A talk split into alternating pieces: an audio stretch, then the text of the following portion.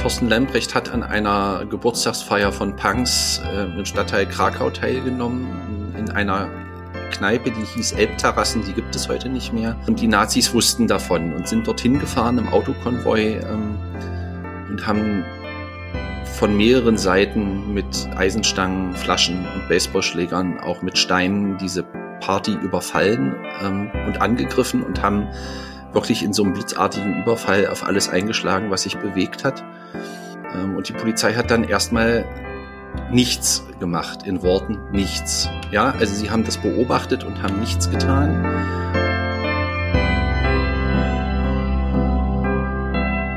Hallo und herzlich willkommen zum heutigen Podcast zum Todestag von Thorsten Lamprecht. Mein Name ist Kathleen und ich spreche heute mit meinem Kollegen David von Miteinander e.V. Die heutige Folge entsteht in Kooperation mit dem Netzwerk Demokratie und Courage. Die rechten Gewaltausschreitungen der 90er Jahre sind auch als Baseballschlägerjahre vielen in trauriger Erinnerung. Es beschreibt die brutalen Übergriffe von Nazis auf all den, diejenigen, die nicht in ihr Weltbild passten. Ein Opfer dieser rechten, dieses rechten Terrors ist der Magdeburger Punker Thorsten Lamprecht im Jahre 1992 geworden. Er wurde 23 Jahre alt und starb an den Folgen eines brutalen Überfalls durch Neonazis. David, kannst du uns kurz beschreiben, wie das politische Zeitgeschehen Anfang der 90er in Magdeburg aussah und wie es zu den immer wiederkehrenden Gewaltausschreitungen durch die Neonazi-Szene kam? Also das Zeitgeschehen war dadurch geprägt, dass ähm, wir ja zwei Jahre nach der Wiedervereinigung waren und es gab damals so etwas wie eine rassistische Massenmobilisierung im, im Handlungsfeld einer, einer rechten Jugendkultur.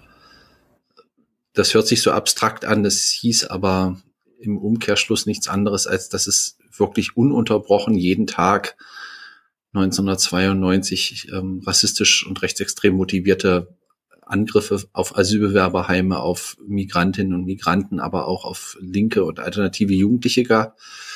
Ähm, es, und die Gewalt, die auf diese Party ausgeübt wurde, bei der Gelegenheit Thorsten Lamprecht zu Tode kam, die war jetzt gar nicht so was Ungewöhnliches. Also sowohl in der damaligen Zeit als auch im Nachhinein haben uns die Beteiligten immer wieder erzählt, dass diese Überfälle von neonazistischen Skinheads aus ihrer Sicht damals etwas fast Normales hatten oder ähm, ähm, man hat sich sozusagen darauf eingestellt, vielleicht in gewisser Weise auch daran gewöhnt. Das hört sich vielleicht absurd an, dass man sich an, an, an, an solche schweren Gewalttaten gewöhnt, aber das war so eine Zeit, ähm, in der Leute, die erkennbar als politische, weltanschauliche Gegner des, der extremen Rechten waren, ähm, sehr schnell, sehr brutal angegriffen wurden. Wobei ich gerade überlege, das ist heutzutage auch nicht anders, aber die Intensität war nach meiner Wahrnehmung eine andere, sagen wir mal so. Okay, du hast gerade die Jugendkultur angesprochen, die Rechte. Anfang der 90er gab es für die rechte Jugendszene Rückzugsräume wie den Jugendclub Brunnenhof. Was haben solche Räume in Bezug auf die Baseballschlägerjahre für eine Rolle in der Szene und wie ordnest du die akzeptierende Jugendarbeit und offene Jugendräume für die sich radikalisierenden rechten Jugendlichen in dieser Zeit ein? Ja, ich glaube, es ist ganz gut, diese beiden Dinge äh, getrennt voneinander zu beschreiben. Also das Konzept der akzeptierenden Jugendarbeit kam ja aus der alten Bundesrepublik, unter anderem aus der alten Bundesrepublik und war der Versuch, beispielsweise mit, äh, mit, mit Drogenusern oder mit Leuten, die sich sonst irgendwie deviant verhalten haben in den, in den 70er und 80er Jahren, so zu arbeiten, dass man eben nicht nur konfrontativ äh, mit ihnen sozialpädagogisch auf der Ebene ihrer Lebenswelt arbeitet, sondern zunächst erst einmal ihre Erlebniswelt und so, wie sie sich verhalten, akzeptiert. Und dieses Konzept, diesen Konzeptansatz hat man in Anfang der 1990er Jahre auf die Arbeit mit, mit neonazistischen rechtsorientierten Skinheads in Ostdeutschland übertragen im Rahmen des sogenannten Programms gegen Jugendgewalt und Aggression, abgekürzt AGAG, das unter der damaligen Bundesjugendministerin Angela Merkel ins Werk gesetzt worden ist. Ich bin ihr damals auch einmal begegnet, hatte auch ein Gespräch mit ihr über diese, genau diese Frage. Ähm, und das Programm sollte leisten, was es nicht geleistet hat, nämlich es sollte dazu führen, dass es zu einer Entkopplung zwischen der jugendkulturellen Dynamik der Skinhead-Szene und der Ideologie des Neonazismus kommt. Das heißt, dass mit den Jugendlichen, mit denen dort gearbeitet wird, dass die irgendwann von ihren neonazistischen Ansichten und Praxen lassen. Und das hat nicht funktioniert. Das hat aus sehr unterschiedlichen Gründen nicht funktioniert. Das hatte was mit der Profi mangelnden Professionalisierung der sozialpädagogischen Arbeit zu tun, aber auch mit den Rahmenbedingungen des Programms. Der Effekt war der, dass im Jugendclub Brunnenhof, aber auch in anderen äh, Jugendeinrichtungen, die aus diesem Programm auf dem Gebiet der damals neuen Bundesländer gefördert worden sind, wirklich verfestigte, aggregierte neonazistische Szenen entstanden sind, die dort einen festen Ort hatten. Also man muss sich einfach klar machen, diese Jugendeinrichtungen wie Brunnenhof oder auch in Leipzig zeitgleich Kirschberghaus und ähnliche Projekte, die wurden sozusagen zum Struktur- und Rückzugsraum für die Neonazis. In Magdeburg hat da zum Beispiel dann die FAP agitiert, die Freiheitliche Arbeiterpartei. Das war so eine neonazistische Kleinstpartei, die Propagandamaterial verteilt hat und Leute agitiert hat. Und praktisch sah das dann so aus, dass äh, die Jugendlichen sich, also diese rechten äh, Skinheads sich natürlich dort getroffen haben ähm, und dann von dort aus losgezogen sind, ähm, um, um, um ja mal knapp gesagt, irgendwie äh, Zecken aufzuklatschen oder Jagd auf Ausländer zu machen. Und das hat zu einer wirklich harten Auseinandersetzung, ähm, auch fachlichen Auseinandersetzung um die Frage der Arbeit mit rechten Jugendlichen geführt. Aber es hat an dem Fakt, äh, dass diese Jugendeinrichtungen sozusagen der Stützpunkt des Neonazismus waren, nichts geändert. Okay, das war ja dann sozusagen ein Versagen von Professuren und ein anderes Versagen ist ja das Polizeiversagen. Also, dass es zum Mord an Thorsten Lamprecht kommen konnte, hatte auch mit Polizeiversagen zu tun. Was ist bei dem Überfall genau passiert und ist das damalige Polizeiagieren bezeichnend für die Baseballschlägerjahre? Ja, passiert ist, dass ähm, Thorsten Lamprecht hat an einer Geburtstagsfeier von Punks äh, im Stadtteil Krakau teilgenommen, in einer Kneipe, die hieß Elbterrassen, die gibt es heute nicht mehr. Es war zu DDR-Zeiten eine der wenigen Kneipen, die überhaupt Punks reingelassen haben, also nicht als Einzelperson, sondern als Gruppe. Äh, und die Nazis wussten davon und sind dorthin gefahren im Autokonvoi ähm, und haben von mehreren Seiten mit Eisenstangen, Flaschen und Baseballschlägern, auch mit Steinen diese Party überfallen ähm, und angegriffen und haben wirklich in so einem blitzartigen Überfall auf alles eingeschlagen, was sich bewegt hat. Ähm, Anwohner haben dann sehr schnell die Polizei gerufen, die auch mit zwei, damals sagte man Toni-Wagen, also Streifenwagen kam. Damals gab es ja keine Handys, muss man vielleicht noch mal sagen. Ja, also man musste ein Festnetz zum Festnetztelefon greifen und ähm, und die Polizei hat dann erstmal nichts gemacht in Worten, nichts. Ja, also sie haben das beobachtet und haben nichts getan und haben sich danach ähm, angesprochen auf diese Situation ähm, in dem Sinne verteidigt, als dass sie gesagt haben, na ja, ähm, vier Polizisten kann man jetzt nicht äh, sozusagen in die Auseinandersetzung mit, mit, mit 30 oder 50 gewaltbereiten ähm, und extrem gewalttätigen Skinheads schicken. Ähm, dieses Argument kann man einen Moment lang anhören und zustimmen, kann sich aber dann in dem nächsten Schritt fragen, warum die nicht mal den Versuch gemacht haben, den, den Nazis hinterherzufahren und meinetwegen die Autonummern aufzunehmen oder Personalien aufzunehmen oder irgendwas. Sie haben die eben einfach ziehen lassen. Ähm, und da gibt es sozusagen eine polizeiliche Verteidigungslinie, die nicht meine ist. Ich glaube, dass das nicht zu rechtfertigen ist, dass die Polizei damals wirklich, das muss man so deutlich sagen, versagt hat. Und das war kein Einzelfall. Ähm, ich kann mich sowohl aus Erzählungen als auch aus anderen ähm, eigenem Erleben daran erinnern, dass dieser Versuch, sich sozusagen hilfesuchend an die Polizei zu wenden, in solchen Situationen wirklich zum Scheitern verurteilt war. Die Polizei kam nicht oder wenn sie kam, ähm, hat sie nicht das gemacht, was, was die Betroffenen dieser Gewaltexzesse sich erhofft haben. Ähm, und das hat damals eine intensive Debatte in der Stadt Magdeburg ausgelöst. Ich kann mich an eine äh, an eine wirklich sehr emotionale Diskussion erinnern im, im Audimax hier der, der Universität, der Otto von Gericke Universität, wo die Polizei ähm, auf eine ziemlich unnachahmliche, lakonische Art und Weise ihr, ihr Einsatzgeschehen dargestellt hat, so nach dem Motto, wir haben keine Fehler gemacht.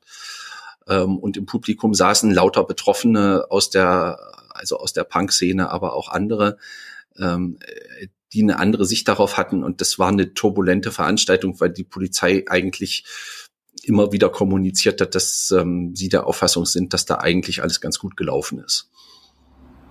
Gab es denn bei der Polizei noch eine Aufarbeitung, eine kritische? Ja, also ist bei der Polizei nicht direkt. Es gab, es gab äh, eine, eine Auseinandersetzung im Innenausschuss des damals frisch oder noch sehr jungen Landtages. Der damalige Innenminister war äh, der äh, Hartmut Perschau aus Niedersachsen von der CDU. Ähm, nun muss man natürlich sehen, dass die Polizei damals in einer Umbruchs- und Übergangsphase war. Der alte Staat war nicht mehr da, der neue noch nicht. Viele Polizisten waren noch nicht verbeamtet. Die Ausrüstung war so ein bisschen, äh, sagen wir mal, aus den DDR-Beständen und den neuen äh, Beständen der Bundesrepublik zusammengesammelt. Ähm, das ist alles sozusagen vorgebracht worden als Grund, warum die Polizei da nicht eingegriffen hat. Aber man muss auch sagen, dass es auch in der DDR eine lange Tradition polizeilichen Handelns oder unterschiedlichen polizeilichen Handelns im Umgang zwischen äh, wie werden ähm, Punks behandelt und wie werden mit, wird mit rechten Skinheads umgegangen behandelt. Das hat eine lange Vorgeschichte und die Vorgeschichte ist kurz gesagt die, äh, dass die DDR-Polizei auf die Punks relativ viel Repressionsdruck ausgeübt hat in einer ein oder anderen Art und Weise und bei denen sich ab Mitte der 80er Jahre formierenden rechten Skinheads kurz gesagt immer mal wieder zwei Augen zugedrückt hat. Und das hat sich eigentlich unter anderen Vorzeichen äh, von Anfang bis Mitte der 1990er Jahre fortgesetzt. Hm. Ich würde gerne noch einen Blick auf, auf die Täter ähm, machen. Viele der Täter haben sehr milde Urteile für die, ihre brutalen Taten erhalten. Was ist aus dieser Nazi-Generation geworden und hat diese Generation noch Auswirkungen auf die heutige Rechte, auf die heutigen rechten Akteure? Ja, manche von den von den damaligen Tatbeteiligten, ähm, die gibt es immer noch im Umfeld sozusagen der der der heutigen Neonazi-Szenen. Jetzt muss man natürlich sehen, das ist jetzt alles über 20 Jahre her. Die ähm, haben natürlich jetzt ihre Lektion gelernt im Sinne, dass sie jetzt nicht mehr täglich Körperverletzungsdelikte begehen, aber es gibt einige Tatbeteiligte, von denen ich weiß, ähm, dass sie sich nach wie vor, ja, wie soll ich es diplomatisch ausdrücken, der Tat rühmen vielleicht nicht, aber äh, jetzt auch nicht der Meinung sind, dass sie damals irgendwas falsch gemacht haben ähm, und nach wie vor sich im Umfeld von, von, von Neonazi-Aufmärschen bewegen. Also es gibt Leute, die ich bei dieser jährlichen Neonazi-Demonstration in Magdeburg am 6, rund um den 16. Januar auch immer noch sehe, äh, die damals tatbeteiligt waren. Das ist jetzt nicht die Mehrheit oder nicht die Masse, das ist klar. Ähm, aber was aus dieser Generation geworden ist, ist auch klar. Ähm, das ist diese sogenannte oft beschworene Generation Hoyerswerda, die nämlich die Erfahrung gemacht haben, ähm, dass der von ihnen damals angewandten sehr exzessiven und beinahe schrankenlosen Gewalt keine Grenzen gesetzt wurden. Also es waren die gleichen, die gleiche Generation, nicht die gleichen Täter, die gleiche Generation äh, derer, die dann auch für Rostock-Lichtenhagen verantwortlich gezeichnet hat oder ähm, für andere äh, pogromartige Ausschreitungen ähm, gegenüber Migrantinnen und Migranten und andere ähm, Angriffe auf, auf linke und alternative Jugendliche. Ähm, das ist hinlänglich debattiert worden, dass das so, dass dieser Umstand so ist. Und jetzt kann man die Linie natürlich noch mal weiterziehen und sagen, äh, die damalige Generation derer, die damals, na sagen wir mal so zwischen 20 und 25 waren, die sind heute Mitte 40, sind Eltern ähm, und haben diese Prägung unter Umständen auch weltanschaulich an ihre Kinder weitergegeben. Ja, also nicht zwingend, aber durchaus möglich. Ja, ähm, sei es ein rassistisches Weltbild, ähm, in welcher Form auch immer. Ne? Also ich glaube, dass das, dass das doch noch fortwirkt. Und ein letztes noch, wenn wir uns die Bilder angucken der äh, Ausschreitungen in Chemnitz 2018, oder wir müssen gar nicht so weit gehen, wir können auch nach Köthen gucken, in dieser Auseinandersetzung in Köthen, also die Akteure, die dort aufgetreten sind. Äh, diejenigen, die dort die Generation 40 plus waren, die waren auch damals schon dabei. Also da gibt es durchaus Kontinuitäten und es gibt Leute, die aus dem Dreieck zwischen Fußball-Hooligan-Szene, Neonazi-Szene, äh, die da durchaus eine Kontinuität aufweisen, sagen wir mal so. Der Tod von Thorsten Lamprecht jährt sich dieses Jahr zum 29. Mal. Seit 1990 sind in Deutschland mehr als 181 Menschen an den Folgen rechter, rassistischer und antisemitisch motivierter Gewalt gestorben. Wenn ihr, liebe Hörerinnen und Hörer, Opfer rechter Gewalt unterstützen möchtet, so hat die mobile Opferberatung einen Opferfonds für Betroffene rechter, rassistischer und antisemitischer Gewalt ins Leben gerufen. Auf der Internetseite der mobilen Opferberatung findet ihr alle weiteren Informationen für eure Spende. Lieber David, vielen Dank für das interessante Interview und euch, liebe Hörerinnen, auf bald und bis zum nächsten Mal. Bis bald.